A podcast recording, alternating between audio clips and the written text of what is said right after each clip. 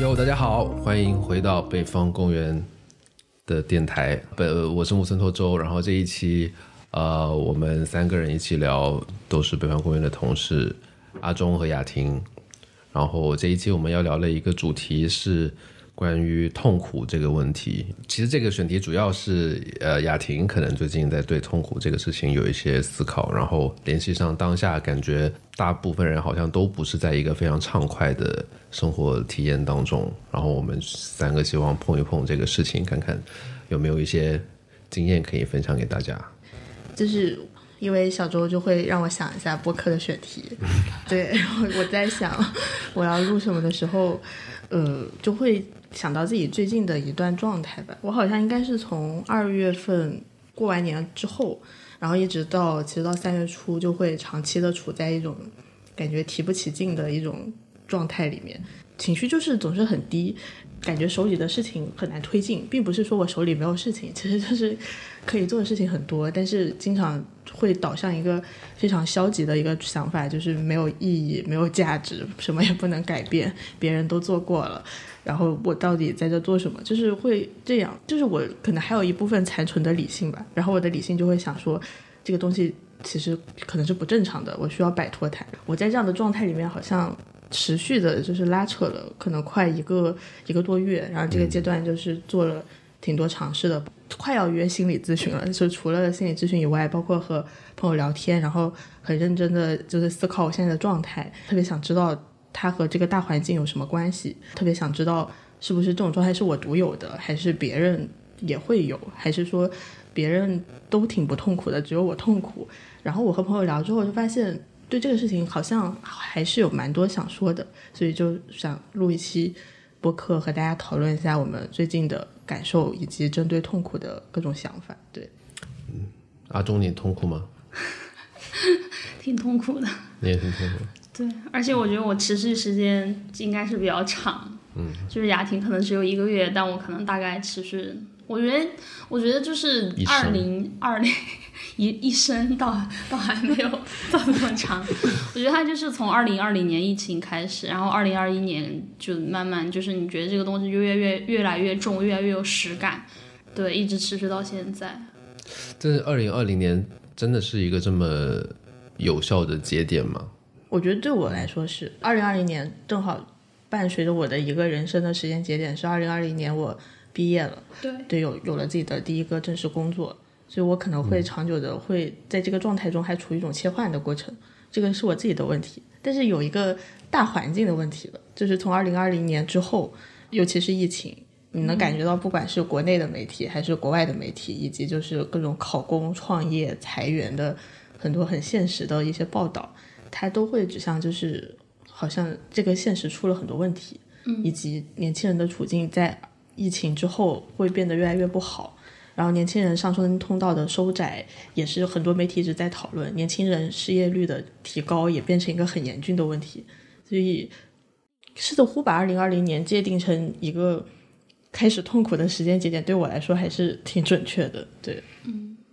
我是觉得说，就是我，我其实，在二零二零年之前，当然也有一些痛苦的事情。但是二零二零年为什么这个时间节点那么准？时就是好像从从那个时候开始，就是意识到，首先这个就不是我一个人的状态的问题，因为我去跟我的朋友聊，就发现大家也有这种同样的问题。再然后就是本来就是因为就是雅婷刚刚讲的那些事情，就是它就是急转直下的，所以那之后你就几乎没有什么喘息的机会了，就是你很难再把自己的状态再或者说你看到外部的状态变好，然后你再把自己调好，就好像也没有一个那样的奇迹了，就就一直这样。延续下来，所以会觉得说，二零二二年是一个很明确的。我想想也是，因为我唯一看心理咨询的经历也是二零二零年的夏天。那我就是还是蛮好奇，就是心理咨询这个到底能不能帮助，真的就是或者说你理解你的痛苦，或者说你减轻你的痛苦？因为因为我是我想讲一下我自己没有那个事，就是我陪朋友去看过确诊过抑郁症。然后我的也有很多，也有也不是很多，我也有朋友就是又是双向的，又是抑郁症的，所以他们几乎就这种就是心理疾病是都有的，然后他们都有吃药跟看心理医生的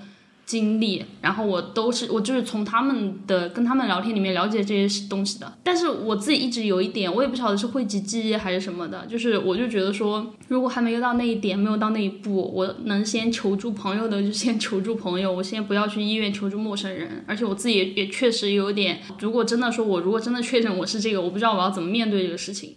所以我就一直没有去做这个事情。但是我不知道就是心理咨询到底它的效果是怎么样的，有没有帮助？在我的 case 上，其实好像帮助不大。嗯，我的感觉就是，可能我找的人不太好吧，因为我有点贪便宜。当时在那个一心理还是什么简单心理之类的那种平台，他们就是会有入驻的咨询师，然后你要去找，因为其实还其实很贵，在北京的话随随便便要个七八百，然后好一点的一千块钱，五十分钟一个小时。就很贵，所以我挑的还还便宜点，四五百块钱吧。所以那个咨询师也是一个可能也没有那么资深吧，然后可能我就感觉用处不大，但是用处不大的 case 可能也是我跟他就是没有太真诚的表达我自己的问题吧，嗯嗯，但我觉得也怪他没有引导我，对，是你花了这个钱，就是应该要求他有这个。对啊，所以前前后后反正可能有两三个月之类的，每周我去一次，其实就在我们以前办公室搜狐的现代城。我对国内心理咨询感觉也还蛮存疑的，虽然虽然我知道这个这个是是一个常识，就是如果你长期的陷入到一种很痛苦的状态，你确实是需要一些专业的人去帮你解决这个问题的。但是我就感觉，我也是陪朋友去听听他们说过他们自己的心理咨询经历，就是不仅会没有什么用，而且有的时候你感觉会很不靠谱。就是我可能有朋友在北京，就是求，就是他发生心理危机的时候想要去求助，他们当时都是学生，所以可能直接对接的就是公立的医院，可能有两三个人都会和我表达过，就是你心理危机发生的时候，你想特别想向外界求助的时候，对方的反应可能会是先轻视你的痛苦，或者说对你现在的痛苦就做一个就是否定对。必须要让你采取的一些举措，就显得像一次二像一种二次伤害，所以我对这个事情就是可能也会比较担心吧。要么可能你真的需要攒一定的钱去做一些超级专业的，要么就是你随便去挂个号或者这种，你能不能得到一种你想要的慰藉，还是你会变得更痛苦？对啊，那你那次是为什么就是突然决定要去做一下心理咨询？好像好像也没有特别具体的原因，但是就是大概感觉状态不太好，晚上晚上睡睡不太着，起也起不太来什么的。有一段时间，那时候王立卓还说我什么半夜三四点在发微博，我那段时间可能就是都是三四点睡吧，嗯，然后我就觉得得去看一下，但是反正看的过程是觉得受益挺浅的。而且，嗯，就还是不信任，嗯，而且涉及到一个，我觉得就刚才开录之前我们也提到过，就是我觉得我的痛苦好像不治，总是没有办法很诚实的讲出来，嗯，因为总觉得他不配，但可以后面再讲。你们现在比较痛苦，可以先讲一讲，就是可以具体的描述一下这种痛苦的状态吗？我觉得就是好像会就很失望、很绝望、很没有希望，就感觉就是在想这个选题的时候，我可能想要框定就是在二十几岁的痛苦，因为我自己会感觉说，我现在痛苦和我十多岁的时候痛苦也不一样，然后我现在痛苦的状态可能和我身边肉眼可见的三十岁的人。对他只有我一个吧。没有没有，但是其他人好像我们痛苦的事情也不一样。然后我和身边的同朋朋友交流的时候，就会很有共感嘛。他们能理解我的痛苦，但是我也想说，可能我十几岁的时候没有现在这么痛，也不能说没有现在这么痛苦吧。十几岁的时候也痛苦，但是那个时候你觉得未来是有解决方案的。然后我十几岁的时候的痛苦，可能就是会觉得。关于能不能自我实现，然后要不要脱离一个小城市，是不是到了更大的世界去，我就会有这样就是一个更好的处境。这个东西会一直变成我十几岁时候的一个寄托，说没有关系，就是你再努力一点，你逃出去，未来好像就更好了。然后我现在逃到了我 我当时制定的那个计划里，然后我发现就是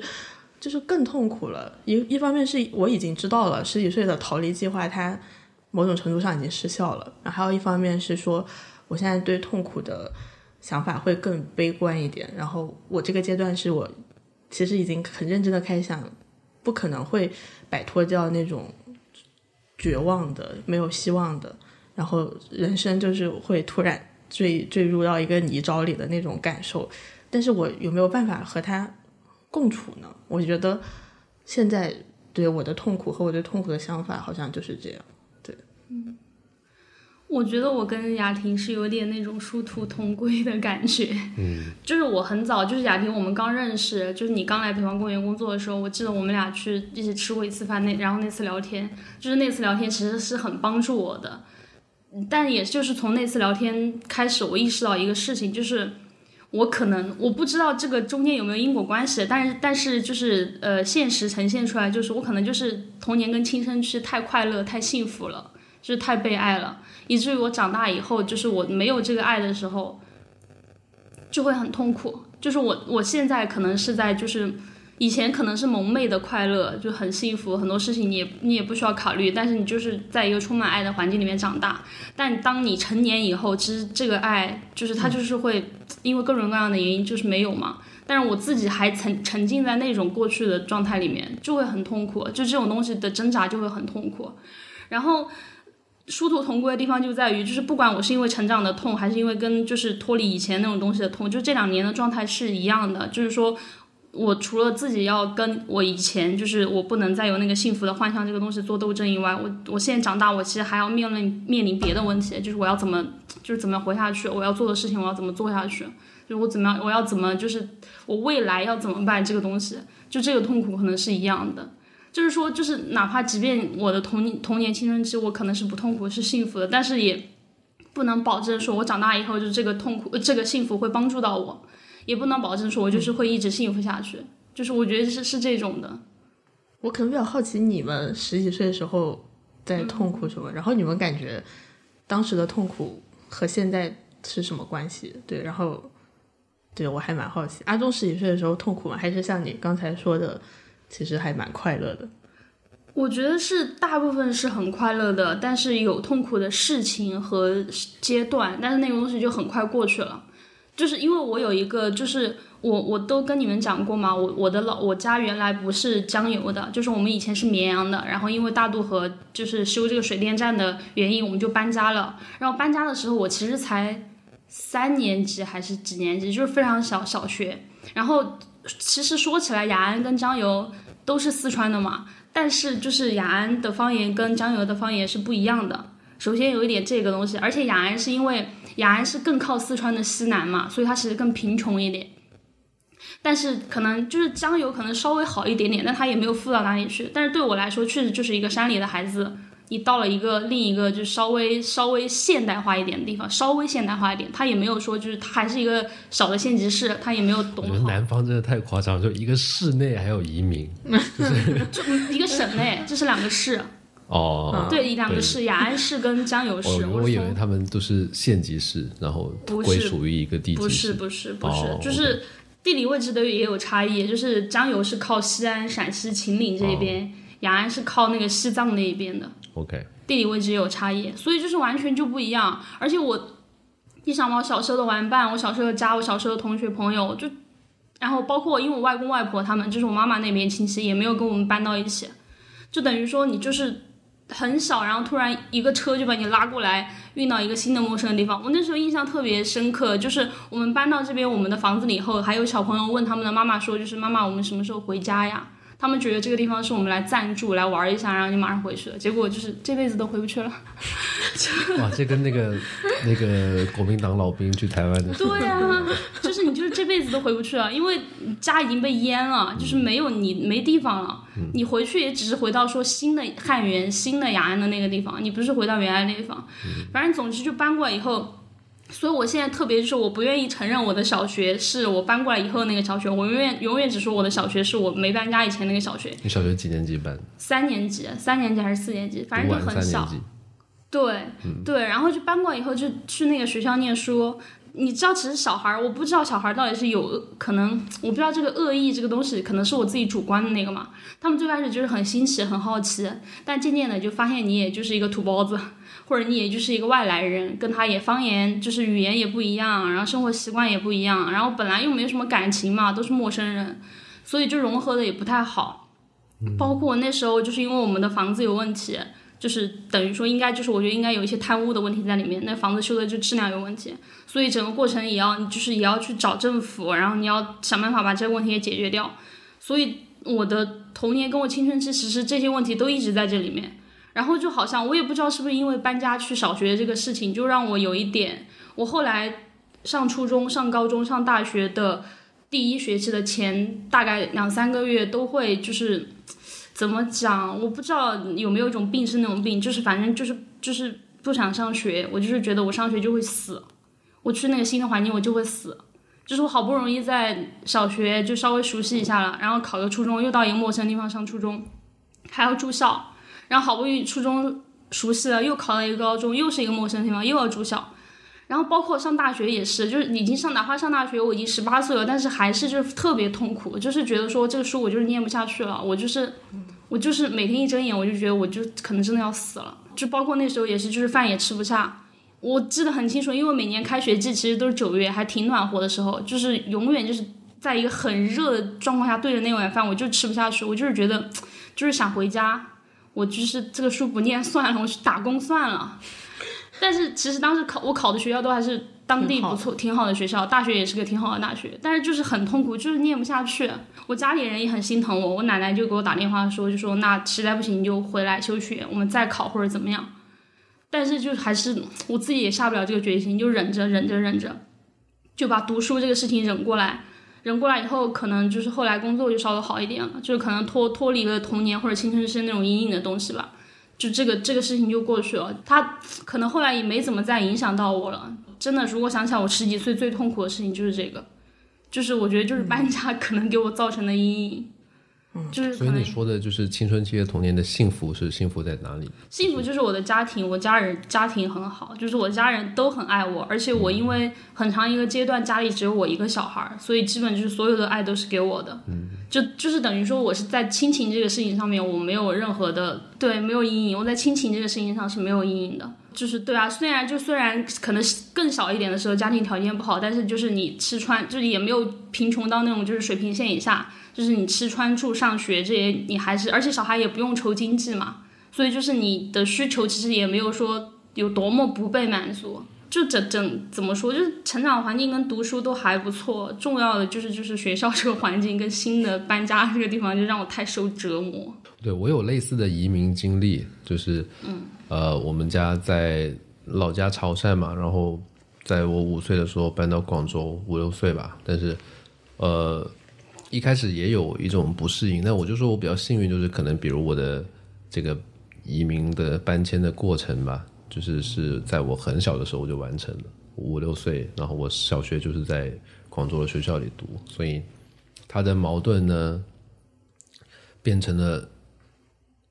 就是因为我还很可塑，所以我在放在那个环境，可能过几年我就长得跟学校里的孩子们差不多了。嗯，一开始当然好像我印象中也出现过一些，比如是在呃学前班还是幼儿园大班的时候，我自我介绍的时候，我是不会讲普通话或者粤语的，我只会潮汕话，所以我就用一种变调了的潮汕话来假装是，假装是普通话，然后这可能也是我爸妈通常做的事情吧，我觉得。我也有这种。嗯，我就我就用那种变调的潮汕话，假装我在讲普通话，然后就遭到很多人的嘲笑。呃，但是这这个记忆是有，但是可能真的就是在上小学之前了。上了小学一二年级过后，很快就就融入进去了。然后，所以他的矛盾就变成不是我和这个外部环境的矛盾，矛盾反而变成我适应了这个外部环境之后，我回到家里头，跟家里头的那个秩序有一些冲突。就是，嗯，我的爸妈可能没有适应的我这么好，嗯，然后他们年纪也比较渐长，然后。语言和方言的隔阂，再像社会资源的这个，就是他们反正在广州就是过得一般吧。嗯，当然我们家内部还是也没有太多就是显著的问题，比如说暴力或者是争执什么的都还好。但是就是我会对家里的展现出来的这种潮汕性感到有一些不喜欢，嗯，然后就有点抗拒自己的这个潮汕人的这个。身份，嗯，所以有时候会因此会，呃，可能我之前也跟你们讲过，就是因此因此可能会有一些，就是想要甩掉自己的这个潮汕人的身份呢，会对父母做一些比较激烈的表达，有可能会伤到他们的心之类的。嗯，但整体来说，就是这个搬移民的搬迁的过程没有让我在外部就是经受太大的问题。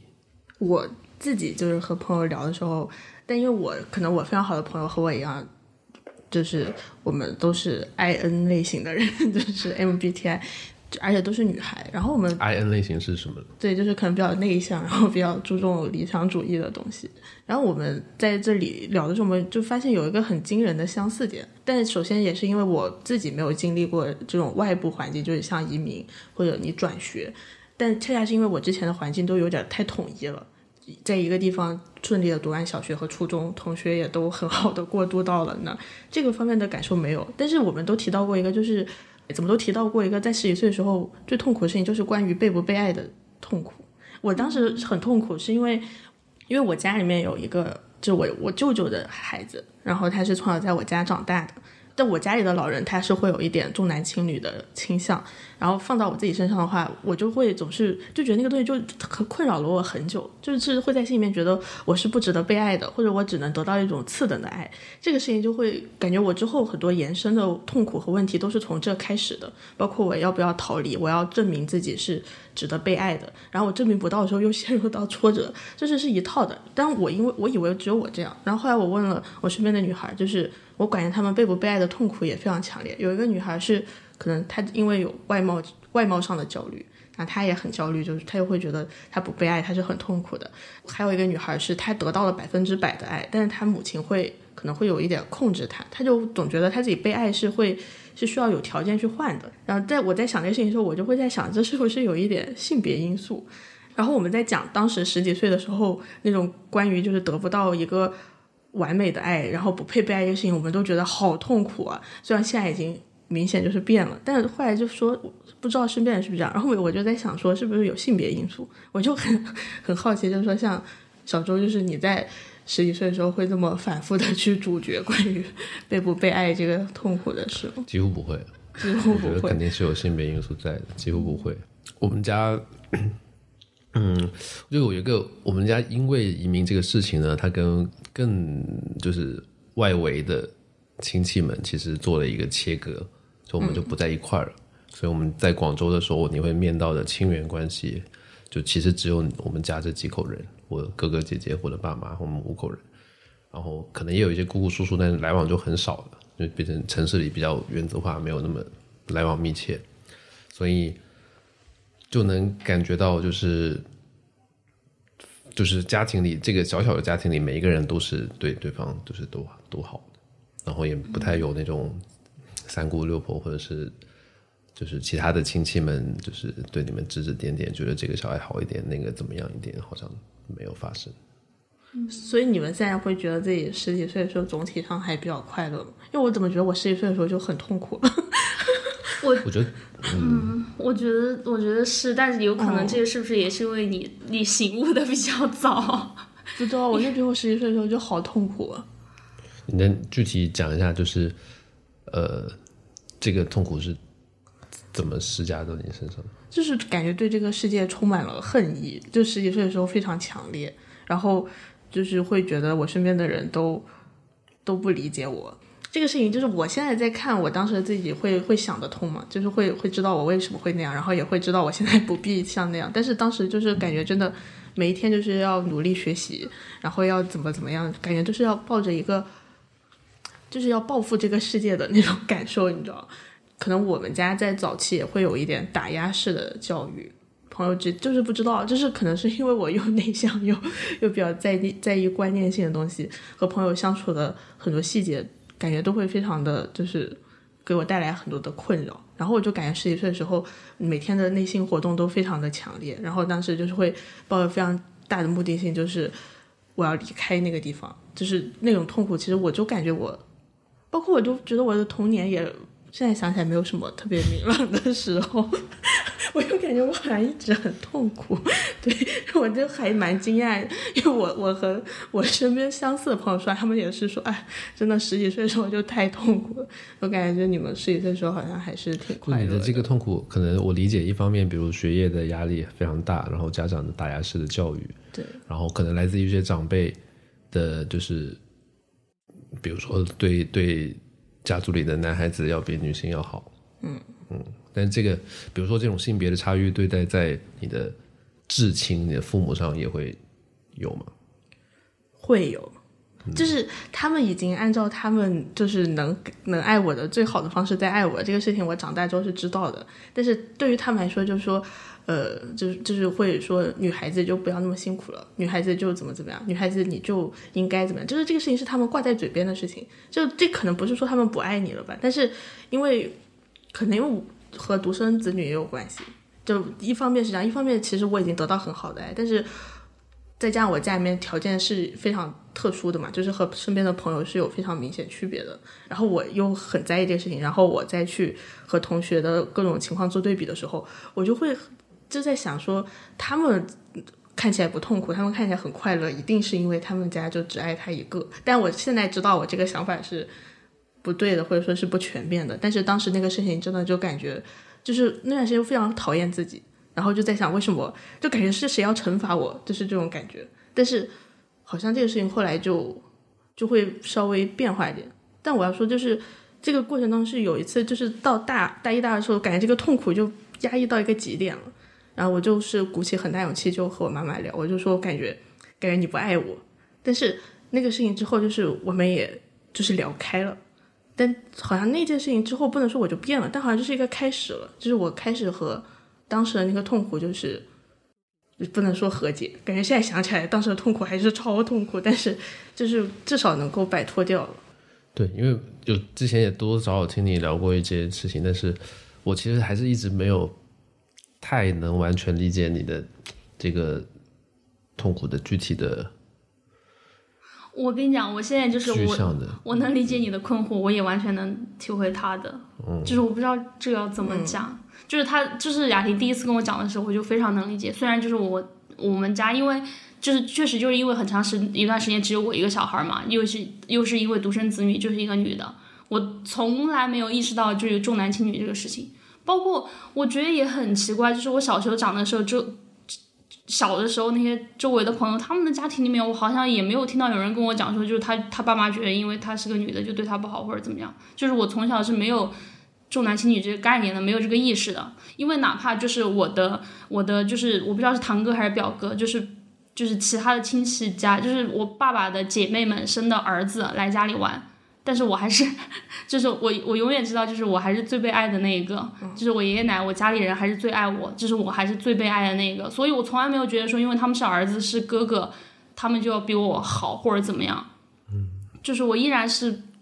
就是。很觉得自己是被对待的很好的，所以我从来从来没有这种感觉。但是你跟我讲的时候，我我反正是完全能明白你说的那种，就是为什么你会因为这个事情很痛苦，就是包括你讲说，就是觉得说这个爱是有代价的。我现在是完全能明白，就是这这个代价是什么意思。就是你就是会觉得说这个东西是不是说不是说因为你是爸妈的孩子，所以他们天然天生就应该爱你，就这个事情。不是一个理所当然的事情，但是你看着别人，你就以为觉得别人家庭是理所当然的，但怎么到你这儿就不是这样子的？对，就是怎么到我这里，就是我就要付出一些什么，或者是我好像要还一些什么东西，我才能把这个爱给，才能获得这个爱。就这种东西是很让你是很受伤的，你就是觉得，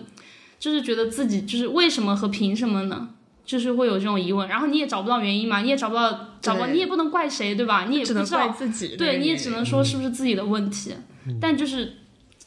但这个对这个代价，或者说这个爱要自己去努力来争取来的这个这个代价，这个东西在那个阶段的体现是什么？就因为他是一个男孩，就是就是很明显吧，就是比如说像像喝牛奶，就是太多细节了，因为他从小在家里面长大，就是像喝牛奶，就是他可以喝两瓶，但是你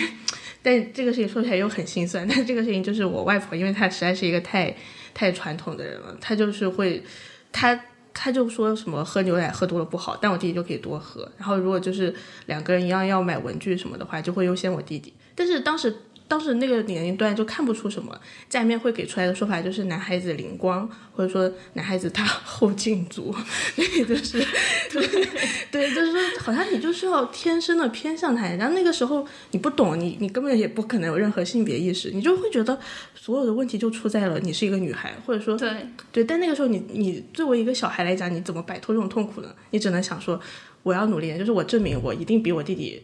学得好，我一定比我弟弟能成为这个家的骄傲，我一定要怎么怎么怎么样，他们就会爱我了。可是你会发现，你做事做的每一步都会不这样。但是就哪怕到我现在，我就说我和我弟弟的处境其实已经相差很大了。然后我弟弟也从来，但但我我我我我还是比较爱我弟弟的，就是我这么说，就是说，但是我弟弟也从来不会把我当成一个敌人。嗯嗯。但是我内心就是这样。然后。对，我现在回家去，他们还是会和你说，你弟弟很灵光，就他现在读不了书，他以后做生意肯定行，就是，对，就是反复的这种挫折，对他会来事，他情商高，就是你后来想，那我一定学习好就可以了，学习好说，哎，这个女孩就是读字书，对，嗯，对我现在知道了，就是不管怎么样，就反而好像会和当时好像，但是当时那个痛苦压到你头上的时候，你真的是感觉。不知道完了，对，就必须要走的这种感觉。而且我跟你讲，这种东西是逃不掉的。就是比如说，我小时候青春期的时候没有经受过这些，但我现在长大就也要开始经受这些，面对这些。就是我现在长大以后，我的哥哥们都已经成家了，然后就会有这种，就会有这种，比如说就在谈到，就是比如说他们就会可能因为他们成家，而且有了小孩儿，然后那家里的大人就会为他们买不到房子或者怎么样这个事情而。要给他们帮忙，要帮他们想办法。到是到我，但是到我身上的时候，他们就会说出，就比如说女孩子也不用买房，不用非得买个房什么的。我就会想说，那凭什么呢？你帮他，为什么不帮我呢？嗯。但可能也，我就是好，我也不知道是不是好的一点。我现在把它归结为好的一点吧，就是因为我小时候也可能是因为太受宠爱了，所以我有这个底气。就是他们因为本来小时候就是我的这些姨呀、爹呀也很爱我，所以我就是也可以。发脾气反问他们，就是说，那凭什么你要给他买房子？那你要帮他，你不帮我，凭什么不帮我呢？我就是会，我也会这样子，就是我可能好一点的地方就是在于我就是会直接跟他们直接怼回去吧，直接干回去。我没办法接受说，就是你帮我的哥哥，但要求我帮他，然后你不帮我，这这我无法忍受。我觉得，对，明白了。那我感觉听下来，就是我是真的是非常非常幸运，就是。一个是因为刚才说的，因为移民这个事情，其实阻断了我们跟更广广阔的外围的家族的深入的来往，所以所谓的什么资源倾注的问题，在我们家无非就是就是，比如家里吃饭有一只鸡，那可能就是我跟我哥哥可能就更想要吃鸡腿，然后我姐姐可能就只能吃鸡翅，就是这个级别的事情。但是我姐姐，因为因为我们。三个人的年龄差距其实都有四五岁、五六岁，所以就变成，比如我在疯狂渴望吃鸡腿的年纪，我的姐姐可能已经二十出头了，那她可能就觉得哎无所谓，你就吃鸡翅吧，她不太会觉得，嗯，对，反正她也有还有鸡鸡翅可以吃吧。当然就是最终就是我我爸妈的就是宗旨肯定还是就是鸡翅鸡腿要小孩子吃，他们可能就是吃一些碎肉，嗯。所以呢，于其实，在你家，好在年龄这个东西，好像有一点消极性别的这种。对，一个就是因为移民，所以没有太多所谓大家族的资源要怎么倾注或怎么分配的问题。再加上我爸妈本身两个人呢，又没有赚到钱，就是没有什么钱可以分配。然后，哦，对，然后也从来我们三个人至今。呃，我也没买房，我姐也没买房，我哥哥有买房，但是我家里人是没有出任何力，因为家里确实没钱，所以就是没有资源这个事儿，反而变成了一个我们我们的比较和谐、比较和谐的一个原因。那这个没有资源的一部分呢，往前倒，它又是基于我的呃父母可能。主要是我的父亲以前承担的那个经济的能力，在我们家搬迁到广州之后，他没有就是在一个新的环境里，他丧失了他赚钱的方法，所以他在家庭的经济支柱的这个地位也取消掉了，从而导致我们家呢就也并不觉得说男性比女性强，哦，对，所以就是而且你要再往再倒的话，其实在我的哥哥和小姐姐他们，比如他们念小学，他们在广州可能是念的私立小学那种寄宿寄寄宿的私立小学，我就是那种家附近的公立小学。啊。比起来，可能就是我哥哥姐姐还，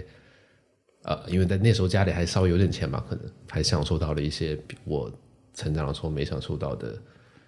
物质上的东西。某种程度上是公平的、平均的。对，所以就是我们家的这个家道中落是一个巨大的 blessing，就是一个保佑，然后我们，对他首先他把这个家庭内部的这个嗯女性的榜样立起来了。嗯，男性的那个强悍的外貌打下去了。其次，他在我们资源分配上，大家都是零，OK，也没有什么矛盾。对，就没有太太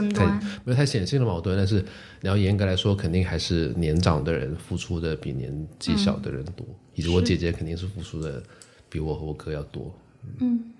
对，我觉得那你这个也某种程度，我不知道算不算特例，因为我真的对于也没有太跟很没有跟很多男性朋友聊过说，就是比如说他在家里面到底，就是他十几岁的时候到底痛不痛苦被爱或者爱这个事情，然后他就是他长大以后到底有没有回想过他小时候得到了什么，获得了什么，包括他现在到底有没有想过他得到什么，获得了什么。我有一个还蛮有意思的一个东西想分享的，但这个好像不知道和痛不痛苦无关，就是可能说性别问题上。我记得当时是和很多朋友在那里聊，然后那些朋友有男有女嘛，当时就问他们一个问题，就是说你觉得你的母亲就是生下你，她是过得更幸福，还是过得、就是她如果没有你，她会不会过得更好？然后就在场我还蛮惊讶，就所有男孩都说有了我，我的妈妈的生活才过得更好，但所有女孩都说没有我妈一定会过得更好，就是就我感觉好像会女性女性会有一种天生的，就是这种负负疚。就对内疚的负罪的感觉，对，我不知道这个会不会，对，可能会有一些结构上的性别上的东西。我我不知道，但是我现在作为一个旁观者来讲，因为我现在家里面就是我娘娘跟我的妹妹嘛，然后我这样来看的话，我是觉得说，确实我妹的出生给我可能给我娘娘带来一些，我觉得整体上来说是幸福了，虽然也有一些很折磨的东西，很痛苦的东西。但我觉得整体上来说是很好，是因为我觉得我妹妹出生以后，就是我娘娘有了一个更紧密的情感的寄托，这种东西，就是她跟我妹妹是无法分割的。嗯，这样的本身她是一个，也就是在婚姻婚姻里面，在家庭里面也受了一些罪，就是也是很痛苦的这样的。但是以前这种痛苦就是她可能也没办法，因为女性本来就是因为就是你嫁出去以后，你本来就跟自己的娘家已经。又加上我们搬家，所以你又有物理上的距离，又有亲缘上的距离。然后本来他可能就是有一点孤身一人的状态，但是有了我妹妹以后，我就觉得就是他有一个很强的情感寄托的东西，而且这个东西是没有人可以代替的。就是我经常看他们俩就在家里面坐在沙发上而已，我都会觉得就是 就是非常好的一个画面，就是非常棒，非常妙。我觉得对他们两个双方来说都是很好的东西。就是这个这种感情是你。没办法再往其他地方找替代，或者任何东西都带那个比比不了的，我觉得。对，我觉得但是，但你想，就一个家族，如果他表现出了就是对儿子强烈的希望和喜爱，然后这个儿子一出生，其实就知道。我是一个福星啊，就是对吧？就是 大家都知道，就是说，但如果一个女儿就一出来，就是哪怕她只是很无意的说，就是哎，要是是个男孩就好了，或者说如果能再生一个就好了，或者说就是呃，可惜就是你是个女孩。如果会有这种话，而且对于女孩来说，我觉得女儿的很大一个内疚的感觉是，就是因为我出生了，然后我的母亲才不能摆脱那个困境。嗯，就很多女孩会这样想，就是比如说，因为我出生，我妈本来可以离婚的，可是她为了周全于我，对，然后因为我出生，我妈本来可以逃离，就可以走，她可能有更好的事业上的机会，可是她却要牺牲给我，然后就导致我好像变成一个残次品，然后我还要背负这么沉重的东西，然后对这个可能对家庭有问题的女儿来说是一种。比较共同的一种感受，但是男孩子我也挺理解他们作为一个福星，这个不关不光不关那个出生的男孩什么事儿，是他就是一个福星，对，嗯。嗯。找，我觉得我真的找到原因了，就是因为因为就是真的是我们家在我出生之前的日子比我出生这些日子，比我出生之后的日子要好，就是经济上，所以从小我姐就半开玩笑说你就是个衰星。我姐说，呃在你出现之前，我们家都很好，因为在我因为我们家搬到广州，究其根本也是因为我，所以我大概四五岁的时候，我我哥哥姐姐在广州寄宿学校念书，然后我们家去暑假去看他们，然后去到的时候，我说哇这个地方很不错，我要想要留在这个地方，然后我爸妈才举家搬过来。是你提出来的，是我提出来的，因为当时我们住在姑姑家，姑姑家楼下有一个幼儿园，那幼儿园里有既有一个小泳池，也有一个很大型的滑滑梯。嗯，然后我就说，我爱上了这个游泳池，我我能不能在这上学？然后我们家就搬到广州来。那听起来也是身在福中而不自知，啊就是对我肯定是身在福中，但我的意对我的意思就是说，对我肯定还是很幸福的啦。但是就是从小就是可能半开玩笑的一些话说，就是我们家在我姐跟我说，就是你出现之后，就是家道中落这个事情，那我倒不会一直觉得我自己是一个就是随性，就你不会真的想自己是一个，对我，我我不会，就我其实是有一点，就是觉得自己，呃，内心深处你会觉得，就是自己，就是如果当时没有这么任性，对吧？嗯，那可能爸爸妈妈在原本在潮汕，他还能挣到钱也好，还能做他的事情，那我就再长几岁，再长大一点，我再来广州再搞个技术学校读，好像也 OK。啊、就是你会觉得自己好像还破坏了一些东西，就是你不会觉得自己是一个福星或者是一个天选之子要来拯救这个家庭，我们没有这种感受。没也没有说因为搬家这个事情糟糕到就是非常糟的地步，所以也没有到衰心的那种程度，对，就好像还蛮幸运的。那还蛮好。对冲了一下。对那你们二十多岁之后会感觉就是痛苦有一个明显的变化吗？你们现在的痛苦是二十多岁突然天降的吗？还是不是不是突然天降的，会有变化吗？还是一种延续？我觉得是一种延续。我觉得我没我在跟你就是从从我们认识开始聊天到现在，我的有的感觉就是我现在的痛苦就是在还我以前太快乐太幸福的债。对我就是这种感觉，因为因为我我就是那个爱就是延续到我上大学，我已经十十八岁十九岁也比较大了嘛，而且我又在就是四川上的大学，本来离家也很近。但是我就是印象真的非常清楚，就是首先我上大学都那么近了，我爸是全程把我送过去的，然后送过去以后还陪我两天，然后就是陪我那两天，他就是把学校给了解好了，把学校周围有什么东西给了解好了，就是他。这就是一方面，可能是因为他自己，因为我爸也是一个比较喜欢出去逛，他就是也是有点探索型的这种人。嗯。另一方面，可能也是觉得说担心我，然后这个之后呢，我在我忘了在大一还是大在大二的期间，就是都在那么近，我每个假期都回家的情况下，我爸还还是就是常常来看我，常常在学校旁边就那个小旅馆租一租住一住，然后陪我一下，陪我吃点东西或什么，就常来看我。但是我就是很突然就发现，包括我到北京，我能在北京留下来，也是因为我在北京实习的这个公司，当时我爸在北京打工，所以我住的地方这些我的安全我是不用考虑的，而且我爸甚至就是在我没有去过那个公司之前，他自己先去把那个公司给打探了一遍，他很害怕我被骗或者怎么样，等于说是他全程保驾护航吧，算是。所以我一直就是每次小周说他有北漂的身份认同或者北漂感觉的时候，我都。我作为一个也是一个四川来这里漂泊的人，我从来没有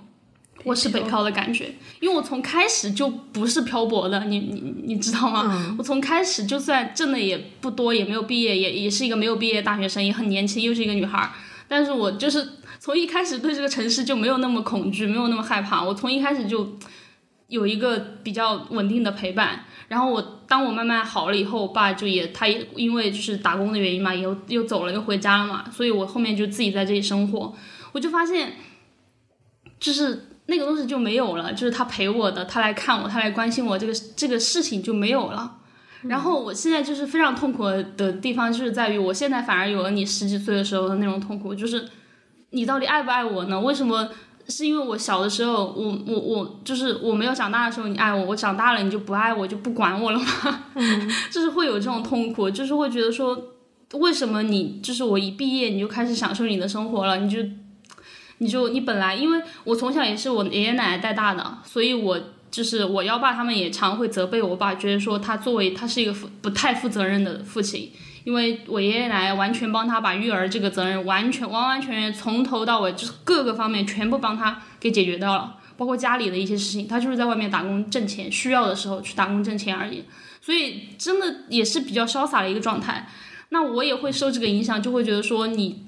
就是你你爱我是怎么爱的呢？你为我付出了多少呢？就是。我们是父女，可是你好像你没有很关心我，好像没有跟我很紧密的关系，就会很痛苦这个事情。尤其我爷爷奶奶去世以后，这个痛苦就更大了，因为我就开始怀疑说，那为什么就是我是不是在这个世界上找不到，再也找不到那种就是没有条件的爱了？就是我现在从现在开始，从今天开始，我就是没有爱这个东西了。然后如果要去爱，我就要付出代价，我就要就是。对，我就再也享受不到那个东西了嘛，我就非常难受，这个东西就非常难受，尤其是亲缘这种感情，就是我觉得我爷爷奶奶不在了，我就必须要求我爸跟我是最亲的，嗯，就是如果我得不到这个东西，我就就会觉得呃挫挫败感，对对，很痛苦，没有意义，我怎么办？我就会想我要怎么办？我明明你还活着，但是为什么我要孤身一人的活？就是会有这种。痛痛苦，但是也是确实是对的呀。就是本身我长大了，然后我爸作为一个单身汉，他也应该有他自己的生活。对，就是 我没有办法，就没办法，这种东西就是没办法，我再也没办法要到那种爱了。那我就要去适应，我就要把这个，我就是要逼着自己去接受这个东西。就是这种东西，我。这个是我这两年可能在家庭亲情关系里面很痛苦的一个原因嘛，但我觉得这个事情最最基本的还是就是因为我爷爷奶奶去世的事情，就是这个痛是让我很，这个事情让我很怨我爸，然后又很爱他，就这个东西就很复杂，然后我不知道怎么办，我没办法解决，我想到我爷爷奶奶我就会怨恨他，嗯然后但是我想到同时想他们不在了，我又会很想让他来爱我，嗯，就很纠结也很那个，而且我又觉得说。我爷爷奶奶在的时候，我都没有在家里，没有在四川。那为什么？那他们去世了以后，我就更没有理由回家了。本来江油这个地方就是给我留下的创伤还是蛮大的，我本来就不不太喜欢这个地方。然后，那在家庭这个更小的区域里面，最爱我的人已经没有了，那我为什么要回去呢？他们在的时候我都没回去，我现在回去要干嘛呢？就等于说我没有一个，我有可能有根有家，但是我。自己对这个跟对这个家的那个向往是没有那么强的，然后我又需要这个东西，这中间这这中间的这种纠结就让我很难受。然后亲情之外的，除了就是那就是就是这两年的 世道不好带来的，就我觉得这个痛苦就是对青年人的普遍的痛苦吧。第二种痛苦就是大家都一样的那种，就好像你做做做很多事情，你觉得它不会带来一个。他甚至都不是一个好的反馈，他就是没有反应，没有任何反应，你就根本就不知道怎么来校准这个事情，嗯，也丧失了一种判断力。反正就是，我现在想，我好像我从痛苦到不痛苦有一个时期，就是也有很多社会学或者心理学的书是说，就是经历了一个从关心自己到关心世界的过程，可能和我自己做的工作有关吧。然后就有一天，我突然发现我具备一种关心世界的能力的时候，然后我自己当时非常厌，就是非常厌恶自己，非常强烈的情绪好像就会被消解掉了。然后那个过程好像在一段时间就比较强的改善了我的整个人的情绪处境，因为会有意识说，好像就是我自己的事儿，呃，也没什么办法变化，和别的事儿比起来也 也不是个事儿，那我就去关心别人和关心世界就好了。但是这两年，我就感觉走到现在是那种，又变成一种关心世界，你就更痛苦了。所以，因为就是会很真实的感受到，就是当我下定决心要把爱别人，或者说是关心别人，然后或者说保护自己喜欢的事情，成为我一个意义支柱或者价值来源的时候，然后我在经历的，真的就是疫情之后在经历的事情，就是看到自己爱的人不断的受伤害，而且越是。越是单纯，然后越是天真，越是真诚的人，就越容易在二零一八一九年之后的世道被伤害。我也不知道是怎么了，对。然后我坚持的事情，然后我相信的价值感，就是它在一点点瓦解。嗯，然后就感觉，就是太痛苦了，就感觉好像我想一下，就是十几岁到二十几岁，好像就最近的痛苦来源就是这个。嗯就这个东西，反而在早些年的时候是支撑你走过来的东西。对，对，嗯，所以就突然就是因为这个月都在想，就是我要我要怎么，就是摆脱掉这种状态，我不不敢奢望说我能摆脱掉这种痛苦了。但想想就感觉就好悲观呀，就是可能你现在想了一个办法，但不一定就是。就你二十岁想一个办法，可能就会变成你二十五岁的时候要付出的代价。那你在二十五岁又想了一个办法，没可能你到三十岁又又变成一种代价，就是就是那不知道要怎么和这个世界相处了。就是说我从内心里面觉得，一个充满希望的，然后没有痛苦的世界是根本不存在的。那我在这要干嘛？就是会，对，嗯，但好像思考这些问题还挺虚无的。你们会？小周会吗？还是说你已经走过来了？我也会，嗯，没有，我也会了。我也，我感觉也没有完全走出来。我的这个，嗯，就我的这种对于这个外部环境变化，以及以及自己可能，比如说，主要我们我们的工作，我们的公司现在经营的比较问题比较 比较大的这个状况，然后包括自己的。因为我可能我的这个落差也也不比你们小吧，只能说就是因为我更早出来工作嘛，我经历过就是收获一些东西更更容易，不管是就是价值感、意义感，或者是一些比如数据、荣耀这样的东西，就是更容易到现在就是拼了全力，但是只能换回来一点点的这个落差。其实我觉得我可能感受不比你们轻吧，感受也挺深的。嗯，但是三炮好像我就是接受他了，就是觉得，嗯，就是在一个漫长的时间尺度上来看，比如说，假设我八十岁死的时候，我真的会去想说，我为什么我二十七到三十岁的时候那个事情没有做好，或者那个阶段没有，嗯，费了那么大劲，但是没有换回来我想要的东西嘛？我觉得可能也还好吧。就是放在一个更长的周期来看的话，因为可能就真的是非常正常的事情。我觉得第一个就是要对我来说啦，我做了一个工作是，呃，包括我经常跟一些朋友们聊，可能比我年长一些的人，他们也会经常告诫我和宽抚我的事，就是你要把事情的原因拆拆的很清楚，哪些部分是你自己的责任，哪些部分是其他人的责任，哪部分是更宏观的。东西的责任，然后就是我告诉自己说，就是呃，这个事情没有做好也好，或者是呃，这个状态不太好，有很大一部分不不是我自己的责任。嗯嗯，然后它就是一个很自然会发生的事情。嗯，在此，然后世道就是会好，会有不好。然后当你看到那些，比如说。嗯，呃，十三幺上经常会有那些八九十岁的老头子，他们就是可能从西南联大时期到现在，就是一一百岁了，然后他们一直在，他们你说他们经历的世道，就是比我们的这个波动曲线要大得多吧？嗯，但是他们的这一生还是没有人可以说他们的人生没有意义，或者他们做的事情没有意义吧？嗯，就是，这一切放到一个更大的尺度来看，可能，呃，会好一些。但这样你就能不痛苦吗？我现在想，如果放到一个更大的尺度来看，我也会想说，没有关系，现在经历了可能你五十岁再想就觉得不是事儿。因为我十几岁的时候完全想不到，我二十多岁的时候是会还在这样的状态里面。虽然我当然一定也收获了很多生命里很有惊喜的部分，那我就会。在想，那没准就是八十岁，这个世界就更黑暗了。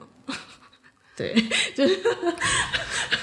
就我已已经没有办法寄希望于未来了。对，就这种感受。我觉得当然是有这种可能性吧，但是这个黑世界本身变得怎么样，可能也不能说明这当在在里面生活的人他的体验的价值大小。人类命运共同体嘛，就是这个世界就是坏的时候有六十亿人都是大家就一起坏。嗯，然后只不过有的对他们来说，他们可能。钝感强一点，或者是这个坏的施，就是施加到他们身上，要经过很多的环节，这个环节传导链有点强，所以他们现在还没感受到。这个坏又不会只施于你个体自己一个人。我我我不知道你你讲的那个，呃，觉得就是比如说身边或者说其他一些不认识有很好的人，然后他们相信的信任的一些东西崩塌，然后他们并且他们就是在这个过程中因此而受到伤害，这个事情让你痛苦。嗯，对，对，那就是我不我不太了解，是说就是这个是因为它是一个更大范围的事情而让你痛苦呢，还是说就是你可以靠近处的一些人来帮你把这些痛苦痛痛苦给缓解一下？就就感觉不能，就是我可能接受的事情，就是如果我很痛苦的时候，我身边的人就是很很嗨，然后他们他们活得很好的话，那有可能我就会缓解。但我感觉感觉我现在处的这个阶段，就是我好痛苦，然后和身边的人聊，然后身边的人都我更痛苦，就是 那你们你们的痛苦是一样的痛苦吗？就不一样。我觉得这个其实恰恰是更可悲的地方，就是我。对于他的痛，我的我关于他的痛苦，是我看见这个人被这个事儿摧毁了，他现在过得非常的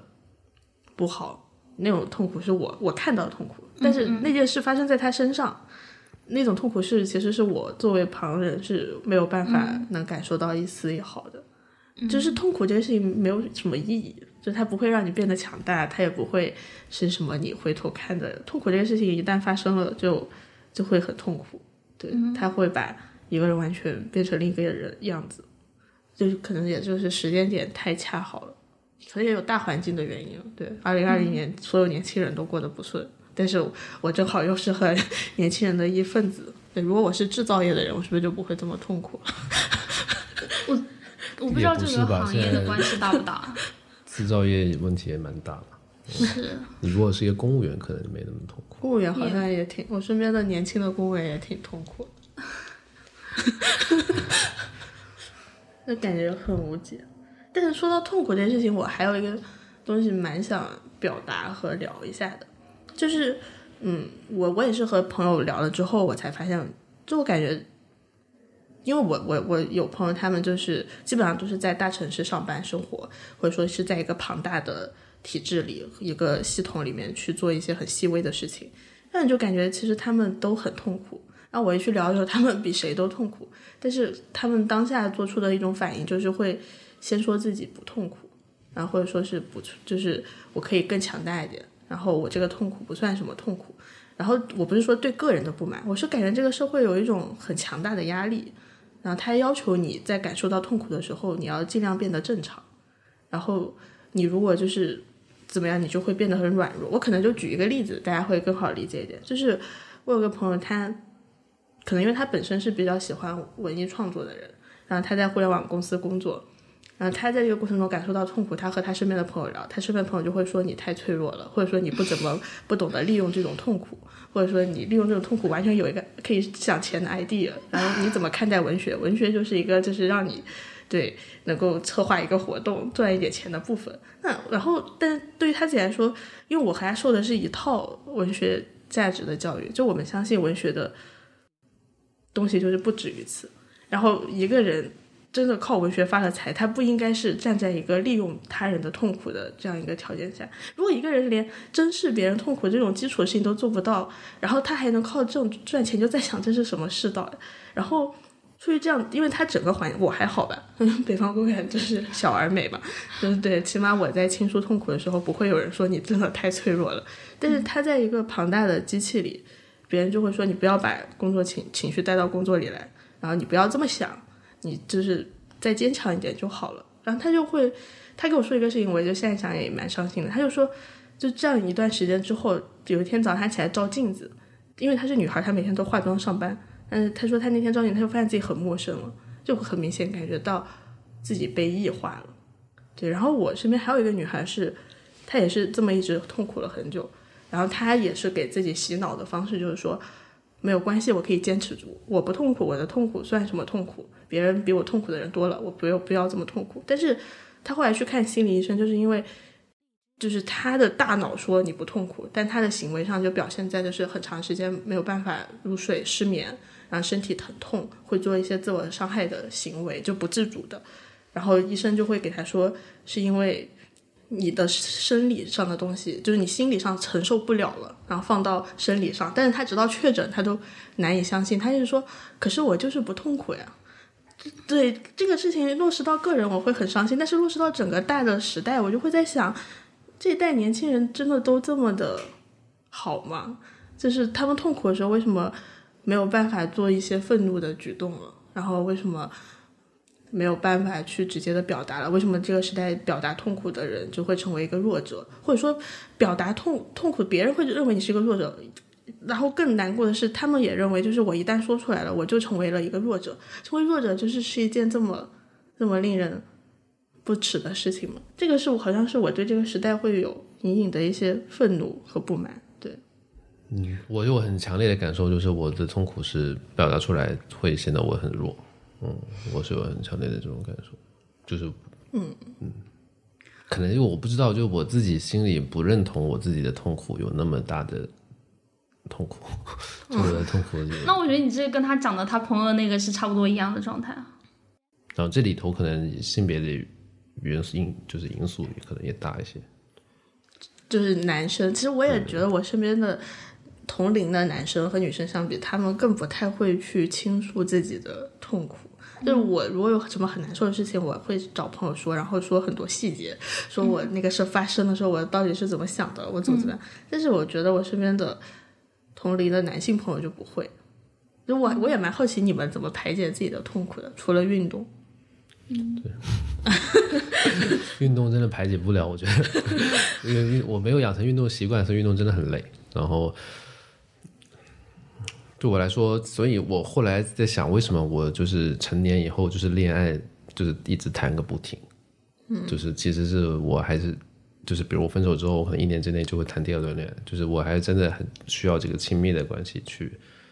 我我在恋爱观当中，我是完全没有那个男性包袱的，然后什么都可以，嗯，可以，对，可以可以讲，可以袒露。然后也一方面也是源于我没有在感受到这种呃基于友情的这种支撑吧，感情支撑。嗯，打个比方说，某一个周五，可能就是觉得哎，这一周。事情没有做好，然后很颓丧，然后想要去找一个什么人聊一聊，然后这个时候你环顾一下自己在北京认识的这些朋友们，其实没有没有谁你，尤其是男性，没主要是男性，其实没有谁你觉得想跟他真的倾诉一番，嗯，你就会翻翻微信的通讯录，你可能想找几个，有时候你真的想找一点发小聊聊天，十几岁的就认识的人，然后，但是肯定问一问，他们也在各自的状况里。然后跟你的，比如说他已经带带小孩，哦，啊，他其实更他不管从呃客观上的条件，还是你们精神上的距离都没有没有，好像也不就不太能给你太大的支撑，最后就变得你要不断的谈恋爱，因为你只能在亲密关系里去释放一些压力压力。这只有女，其实能不能讲只有女性或者就是能给你这种。我觉得可能接近于吧，但也有有一些就是就是性性别观念比较进步的，然后嗯的男的可能也还行吧，就有一两个吧，就在我的生命当中，嗯，但是大部分的时候直男人坐下来，就之前跟 Alex 他们也聊，就是一桌人七八个男的，大家郁郁寡欢，然 后但是就是不谈具体就是怎么了，然后大家一定是。哎，你干嘛了？哎，喝一杯吧，碰一下，砰，就一碰就好像就是他要告诉你说，你还这么丧干嘛？对你跟不上干嘛？没事，喝一杯，好的，哎，好的很的，就是他要用一种觉得你这个问题其实不是问题，你要他劝告你说你要藐视这个问题。嗯，我我觉得这个确实非常大的一个性别因素，这个是。对，然后所以就也不太会聊。嗯，最后就是变成一直在谈恋爱。对我觉得可能也是我的，嗯，但即便是我自己观念上自自认为是一个进步的人，观念性别观念很进步的人，然后呃理性上不在乎一些规训上的东西的人，我也可能不太能有百分之百的耐心去听听一个直男的烦恼，对，向你吐露烦恼。我可能都有点真的 不知道，对，没养成这个工作机制的习惯吧，就是你可能你不自觉，你也想说这有啥呀？你看看那个谁，哇，太可怕了！不知道，因为有时候你会觉得到最后，你会觉得你不知道你用一种非常含情脉脉的方式去跟他对话好不好，还是说我就用那一套就是否定掉你这个问题的严重性的方法来更有效？那你和你女朋友之间的分享痛苦，你会和你不会女朋友，但我跟女朋友就是会尽我所学的所有，就是沟通技巧和交往技巧来去去去分析她听啊的痛苦对，去听和去聊。对，这也是我觉得为什么就是没有办法认同大厂和没有办法认同那种效率至上的东西，他们会经常告诉你说，就是把一些痛苦转化成生产力，嗯，就是把一些呃不不悦的情绪变成动力，这个说法我个人是比较讨厌的。嗯，我觉得他就是在压榨每一个人，甚至连你的 emo 都要变成一种。productive 的东西，我就觉得挺烦的。嗯，所以我也有时候也觉得，就是自己就是此生都不不想要去就是那样子的大机器当中工作，想要保留自己的一个完整的精神对对一个对一个精神轮廓吧。嗯，但有时候你会觉得那些朋友们在里头好像不知道啊，他们可能真的是钢铁之躯吧，就是能承受下来。对，就是我不知道，我觉得我是我反而我能佐证的部分，就是因为我自己就是纯粹把这部分全部分摊给了我的朋友。呃，就是这个东西是双向的，也可以回应你刚刚讲的，为什么你的朋友在大的大的这种大型机器下会有一些？因为我也有朋友是会，比如说他也不在文化行业工作，他就是在一些实业的公司，或者说他就是当老师的，嗯，然后或者是就是做其他的工作的，他们肯定也是会。很痛苦，但是我到目前为止没有接受到，就像你朋友那样的反馈，就是说他跟他的同事或者朋友聊这个事情，然后就被忽视，说就是你这个东西不算什么，你这个脆弱怎么算脆弱呢？就是可能也有，但就不是我那么亲密的朋友了。就是我的我的朋友们好像对自己筛选朋友的机制也很好，就是他会自己知道说，就是我这个部分是要跟谁讲的。嗯，就是比如说我这个痛苦，我可能要么跟同事讲，也就是随口提起一句，而不是我认真的想要说从你这里获得一些安慰或者什么，所以他就避免了受这种伤害。他就回来找自己的朋友讲这个事情，那他知道他的朋友是会很认真的对待他的情绪和感受的。然后就互相陪伴走过这这这个这个阶段嘛。我觉得是，我觉得好像我的朋友里面不太会发生这种就是对外碰撞，然后碰的比较痛的这种情况，因为他们都已经就是把自己的朋友，就是把自己的这种哪个事情该找哪个朋友的这种东西给筛选了，给安排了。嗯，对。然后我自己也是，我自己也是用了这套方法，就是比如说，可能比如说亲情的找谁讲，然后友情的找谁讲，爱情的找谁讲，就是大概会有一个这样的部分，包包括就是如果我看到社会新闻，我就是真的崩溃了，嗯，完纯粹是这种这种东西的崩溃，要跟谁聊，就这种东西会把它，就你大概有一个分类，会知道你找哪个朋友聊这个是可以的，是合适的，就会。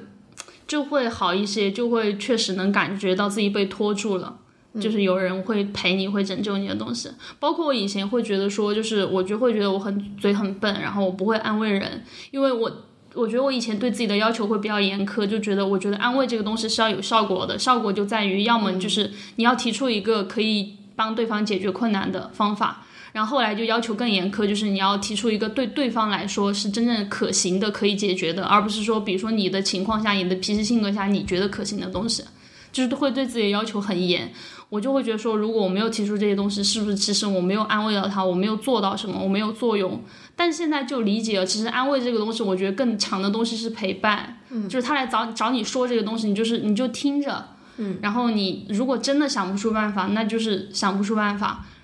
但是这个阶段可能也是会过去的，就是你要让他相信，你要让他知道，就这个东西是会过去的。这种，嗯，就是会有会，我感觉我好像跟我的朋友们已经形成了一种有来有往的默契，嗯，包括因为我从二零年到现在，就是有一些问题是重复的问题，就一些痛苦是重重复的痛苦，我也会克制自己说，就是你不要再，但也会有点难受，就是你不要再重复的讲这个事情，因为大家第一遍、第二遍、第三遍已经。已经聊过了，已经讲过了，已经说过了，就是你再讲，其实也真的就是没有办法，你就是解决不了，那你就把这一段给熬过去，就是应该是，也许应该是可以熬过去的，就会这样想。嗯，对。就你们，比如你们的痛苦在在朋友之间的交流倾诉当中，就是可以就是消解掉，是吗？我可以消解消解五天，就起码能保我五天，就是想到这些事儿会觉得在好像好像还是有希望的，对。嗯，我没有那么长哎，我可能就是 前一晚上前一天对一晚上，就是一晚上够，睡一个好觉。对，就是那一下，然后逼迫自己不要那个。我觉得我现在能，所以我觉得这也是一个很更痛苦的事情，就是痛苦解决不了痛苦之后，你就更痛苦的事情，就是说你这个问题就是解决不了，然后你也意识到它，意识得到它是解决不了的，你就会更痛苦，因为你觉得就是就觉得说该尝试的方法都尝试了，我也找人聊了，我也自己。广集思广益，我想我怎么办？怎么解决这个东西？我大家都给你提建议了，你也觉得是有些建议是可行的，但你就是做不到，那你就是解决不了，那就会更痛苦。那这种痛苦你也就没办法讲了，因为你已经走到路的，就是差不多快要尽头的样子了，就只能提醒自己说，就是他就是熬过去，可以熬过去的，会熬过去的，就只有这种，到最后可能也是一些自我安慰吧，要，这是一些自救的行为。就很像你昨天写的亢奋，是，对，就是你找不到具体的原因，但是就是很，也没有办法。嗯，包括从跟那个刚才刚才提的跟那个心理医生的交流，以及包括我跟朋友们，可能我的非常亲密的，比如说伴侣，他能够给我一些疏解，但其他的交流泛泛的友谊都没什么用。哎，但我在这也想分享一个，就是我朋友有非常长期的看心理医生和心理咨询的这样的经历，那他就说他受到的比较比较受鼓舞的一句话是，他的心理医生就告诉他说，很多人来这里看病是看一种精神上的疾病和问题，嗯，但他说其实不是这样的，很多人来这里看病只是因为他们处在一种比较糟糕的人生困境里，嗯，就好像有的时候你一心想要去解决情绪的问题，但是。你真正没有办法解决的是你的人生为何就走到了这里？是啊，就是这个啊。我现在也觉得情绪问题其实就是是你对你这个事情的应激反应。对，所以我觉得这可能也是因为，比如说有些人会觉得说你这个问题不是大问题，因为他没有遇到这个阶段，他其实没有这种情绪，不会有这种应激反应，嗯，就会觉得说你这个可能就是一些比较轻微的东西。有更严峻的问题的还，我就觉得我应该是还有更严峻的问题在后面等着我，没觉得我前面遇到的太严重的问题。嗯，就是刚才说的，昨天写亢奋的时候的那个那个观点嘛，就是觉得说，好像 Z 时代的人更难以去把自己的问题落实到一个非常结构性的议题或者议程当中，嗯，然后导致自己梳理不清楚它的来源，所以也没法给出一个出口，对。对我来说好像也是这样，嗯，所以我我就觉得我的痛苦都很虚无缥缈，然后他们不不不，我没法把它对应到一个非常，对，就是比如说你觉得是你在一个重男轻女的环境当中，嗯嗯，那种得不到爱的问题也好，或者是，嗯，对。或者是在城市化过程当中觉得被边缘的那种感受，这这些结构对我来说都不太适用。最后你就会觉得自己的这些问题，其实这件东西是不值得一提的小问题，因为这些其他人有的那种真正的结构性给他造成的巨大的那种问题，而我这个是不是只是我一个个人的一个很零星的蹦出来的一个小问题而已？它既没有什么代表性，好像可能也没有很大的。呃，公共价值，然后，所以我就是不太需要去表，经常的表达它，或者经常的去正视它，就觉得这个痛苦是，呃，一种不太没有正当性的痛苦。嗯嗯，我觉得就是我接受，就是人生或者说你的事情是阶段性的这个东西以后，就像有有一点帮助，因为这就会让我有一个希望，就是说这个阶段是会结束的。嗯。就是对我可能，比如说我二十到三十是这个阶段，那我这个阶段过了以后，是不是到三十几岁就是另一个阶段？这种东西会让我觉得说，这个可能是它是可以结束的，就不会那么绝望。但是也还是会清清楚意识到说，就是你你你不可能跳过这个这个部分，直接跳到下一个阶段，这个过程还是要自己再去熬一下。为什么我经常会觉得我的痛苦不是值得正视的痛苦？是因为你真的觉得，你说痛苦可不可以拿来比？就是经常有人说，就是每个人的痛苦其实没法在一个天平上比嘛，就是各自的境况。但是你如果硬要比的话，你是很轻易的就能找到那种真的你感觉发生在自己身上，自己就要就直接投降、直接死掉的痛苦。痛苦。就我的刚才说有一个想分享的一个案例，是我的一个大学同学，他是一个很好的朋友，嗯，人在香港，一直以来就是家里的压力，经济压力很大，然后他从上学就开始一直兼职，然后在深水埗卖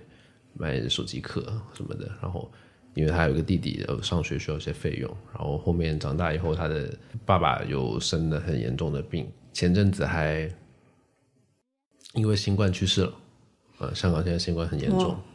然后他的爸爸前阵子去世了，我在我其实看到了，但是就是我都不知道怎么开口去安抚他，嗯，真是太重了。对，然后我看到他朋友圈发，然后就觉得。反正就是他的经历，他是真的痛苦，一天打三份工，他保有着那种就是像上一代那种广东的那种勤劳致富的那种精神，他就是一直疯狂的忙碌，然后支撑家庭，带弟弟，然后他爸爸那个病其实是阿兹海默，就是嗯，所以他经常工作工作，可能就要出去就是找他。找他吧，对，然后他就是这样的极高的精神压力下度过的。一年又一年，但我说真的，我就感觉每次看到这种事情，就是我就不会，就是就这真的就是一个常规的情感的路径，就是说，你知道有人比你惨还那么努力，你好像就会觉得自己是不是应该珍惜现在，把握住当下。我从来都没有哎，我就是每次看到这种，我都会觉得太惨了，这个世界更糟了。我就记得我去年那次非常大的情绪崩溃，就是我在看《北京流调》。就是那个父亲，然后他每天要打那么多份工，然后当时我感觉对北京就会有一种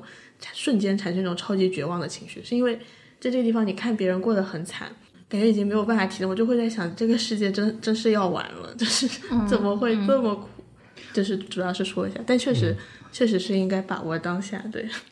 我大概明白你那种感觉，就是我没有你那么严重，但是我基本也是，就是我们选择共情的对象是跟我们一样状况糟糕，或者比我们状况更糟糕的。你就是因为会跟他们共情，所以你不会觉得自己幸运，你也可能会这么惨，就是就是就是我可能也会出现在北京流调里，可能可能青少年时期时候还能 就看感动中国，觉得我还可以把握自己，但是这个东西就觉得随着年龄它就失效了。但是我有时候不，如果就是仅就你同学的这个案例来讲，我我会受到那个地方是在于我其实我会。很佩服这样的人，因为我觉得他的生命力是比我顽强的。嗯嗯，就是我觉得我在这种状况下，我可能活的没有他这么好，或者说我可能根本就活不下去。就是我承担不起这么重的责任，我吃不了这么重的苦。嗯，我是这种程度的佩服，但是我也不会，就并不会觉得说怎么讲就受鼓舞，或者说觉得有希望吧。对，讲成受鼓舞，可能有一点听起来有一点伦理上的问题。是，我的意思就是说，你你就是对，还可以更努力。你不自觉的会去比对，就是觉得自己的境况还没有到真正的绝境，然后就不要让自己的这个苦痛去吞噬掉你的整个的心态。对，不知道这个健不健康啊？痛苦，我觉得还是能比的啦，就是比一比，就是还是会。这属于一种自救行为吧？可对，可能是吧，类似的。因为有时候之前跟常远聊，他也说，就是孟常聊，他也说，就是每当他焦头烂额的时候，他就想一些更大的、更痛苦的、更宏观的、更抽象的那些东西，然后以毒攻毒，就把自己面前的焦虑给压下去了。我最近想一下，感觉还蛮提振我的事情是，我之前每次觉得坚持不下去，就会去看一些自己比较尊敬的人。嗯，他们的坚持，但这个事情他们肯定不是比我更痛苦吧？然后和我做一样的事情的人，他们还在继续做，然后而且还做得很好，被这种事情给提振到，哎，昨天看你写的那个亢奋，感觉也有被提振到，但是没有说你是我很尊敬的人这个意思。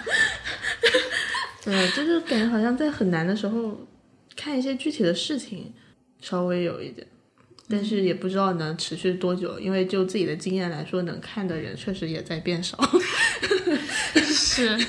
对，好像，对我觉得我你说的挺对的，就是身边这个能够在这个可见的社会视野范围内给你当做榜样去追寻的角色，好像是越来越少。以前总觉得，以前觉得挺多的。刚入职场的时候，觉得大家都好值得我学习，每个人身上都有那种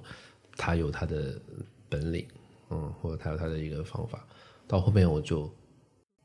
可能由于我自己的事业进展不佳吧，我就有点 仇恨他们。我觉得，我觉得你们那些奇门就是奇淫技巧，或者说你们那些东西，就是都不不根本。嗯，就是但你们他们的好好像都不根本，都不是我想要的那种特别根本的，所以你也不太把他们当做榜样。你甚至会觉得他们投身在这样这样的极端的形容，就是没有什么意义的，没有什么。公共价值的事物劳作当中，然后换换取更好的呃物质生活，这个事情就是完全就完全不无法当你的榜样，嗯，所以就确实也不太会觉得有前面有一个可以追寻的脚步，这可能是年轻人比较我觉得更容易痛苦。对，嗯，我觉得我好像差不多也是这样。就是类似于，因为之前包括我跟老月亮，你都讲过，就是觉得说我们俩可能因为采访啊或什么原因跟这些人接触以后，就是太早幻灭了期望。你这确实现在想，你这种期望也有点莫名其妙。就是我们我我们两个就是莫名其妙对这个人期望很高，然后去跟他见面聊以后，就发现这个人啊不咋地。就是你没有到讨厌他的地步，没有到。真的那么极端地步，但你那个期望就是会有落差，然后慢慢慢慢久了以后，就是我我觉得我就是现在就是会不不不会有期望期望，也不是不会有期望，就是我对于偶像啊或者说榜样啊这种东西的，他对我的影响力就都就完全祛魅了。你现在让我找一个活人的 公众人物，或者说也不管是不是公众人物，就是活人的就是这种的偶像或榜样，我真的找不出来，我真的想不出来。就是我去看谁会给我力量，就没有。我现在以至于可能对现实的人物完全失望了，以后反而会就比如说会去对国土安全里面的 Carrie 这样的角色，这种反而虚拟人物反而对我有。其实我一直以为雅婷是应该理应有一些榜样效应的人物在在生活当中的，因为之前看你去学校里排剧的时候，感觉就是很厉害的老师，对，嗯。就是没有，我和老师还是会划清界限，就是就是你问他问题，他们都会很耐心解答，但他你要给一个方法，他说我不知道，我不知道该怎么办。就你问他们文学上的问题，他们都能给你说的很好。那你问老师我未来要怎么办？我不知道，你自己去想，就是这样的。对，我觉得没有榜样这个事情是，其实是我挺大的一一个遗憾。我一直很希望就是有一个，有时候你想象那种师徒制的感觉，就是对，嗯。有一个精神上的父亲，你们居然都 这样，因为我特别希希望我也能有一个精神上的父亲，你知道因为我有时候听，呃，一些朋友聊，可能在在端案工作过啊，他就可能会受截屏、张截屏的影响很大，然后他的就感觉他的很多问题提前有一个人提前二十年可能就摸索过了，然后就你就沿着那个路径去走，你就觉得安心，嗯。所以我也其实蛮希望有这种比自己大一代的这种榜样在面前，可能有一某个阶段，老编辑算是我的精神上的父亲吧。嗯，对，但他我们还是毕竟还是同代人，他就是大我两三岁。其实他显得老成。对，就是一些 大你两三岁，这个我也没想到。他只大我三岁吧，对，所以也没有办法。就是真正意义上的，就他，我可能我面临的问题对他来说也是。就是 something new，我很羡慕有这样的榜样和所谓精神偶像的人，他们我觉得他们就是可以减少很多杂念和很多，嗯，在其实有时候你觉得走不下去的时候，常常是呃你要去摸清楚各个选择，这个选择推到后面是什么，然后你放弃这个选择而去选这个选择，你到底放弃的是什么？摸索的工作，如果有一个人你非常认可，你百分之一百认可和信任的人，告诉你说我就是这么趟过来的，然后你就追随他就好了，这个你会觉得非常的有力量。但是我感觉就就很难，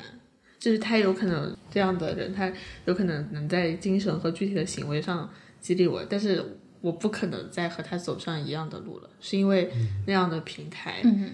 在现在和未来都会消失，然后那样的选择，他那样的勇气，就是感觉可复制程度太低了。那我觉得这这个也是，就是说年轻人为什么会痛苦的可能一部分的原因，就是说你其实要挣扎一条新的路出来，然后但你其实根本就不知道这个路是什么样的，并且这个过程中阻碍太多了。对，然后年轻人又感觉只有自己，对，就是你没有任何地方去找一个经验的东西，然后你自己也没有一个途径说这条路是什么样的，然后你也不知道自己到底就是对了还是错了，就是这个是往前进了还是往后退了，就是都根本就不知道，并且你也不，甚至我觉得最可怕的是你也不知道自己要付出什么代价。对，这可能也是我就是有时候在黑人文化里头能够感受到的，就是他们的那种，他们就是社群里的一个示范性的人物对对年轻人能造成的正面影响是真的非常大，然后他们也能够很，比如说像 Tupac 或者这样的，他虽然是个说说唱歌手而已，但他可能他的爸妈有参加过一些民权运动的东西，但就是这样的一个图腾，他哪怕是一个流行文化意义上的图腾，可能因为他们这个社群的主要命题，可能种族这个问题一直是像一座大山一样压在身上，没有任何次要问题可以赶超种族问题成为他们的首要命题，所以他们在这个议题之下能找到的那个符号，它的力量就很强，并且可以延长延续很长时间，就会感觉他们那样的状态很好。但我们就是每一代人可能都在面临一个截然不同的外部环境和一个截然不同的议题，可能这会导致就是我在这十年，比如说所追随的一个人，或者说承认的一个符号，在下一个十年变成了我唾弃的对象。对非常唾弃的对象，自己绝对不想成为那个样子，那你就会变得有人推翻过去的自己的心力，这个这个事情可能也挺痛苦的，觉得自己过去的心力和精神就是喂狗的，这个事情可能是挺痛苦的。对，就还变化太快了。对，因为你看上一代的很多偶像，像是比如十年前，比如八零后的偶像韩寒，对吧？嗯。在等到我们长大了以后，对他其实很快就变成了一个，嗯，不再能够让我们吸取力量的一个对象。就是也不知道这是好事还是坏事，就是好像来讲说，就是权威的权威倒下，好像是一种好事，因为它意意味着有一些新的东西可以出来。但是，但可能现在的状况就是在于权威倒下以后，就是你那个新的东西也没有途径出来，就是是另一些权威来代替了它。因为倒下的不是真正的权威嘛，对你倒下的只是权威在那个阶段放在你面前，就是的个人，这好像也是全球年轻人的，都想要打倒精英主义。对，但其实最后是拥抱了民粹和民族主义。我会觉得，就是精神偶像的力量还真的是有一些帮助的。对我来说，even 我不生活在中国，但是我还是能从一些黑人说唱歌手当中 得到得到一些鼓舞。嗯，要找到自己的这个，就他可能我可能不能从我们做的具体的事情上去模仿他了，但是我还是可以从他的精神意志上去模仿他，就是挑选这个榜样。我们现在入之可及的就是没有一个在在我们对身边和可视野范围内的榜样了，所以就挑一个远在天边的，不管是一个死了的人，耶稣也好，或者是一个你这辈子接触不到的人，科比、J. Cole，就那样的可以离你很远的人，然后你去精神上的追随他，而不是事就是做的事情上追随他，可能也有效果吧。对我来说还可以。我感觉精神上鼓舞也有，就是很多女性主就是榜样，嗯，社会学就他们也看见很多女性做很多精彩的事情，但我都觉得就是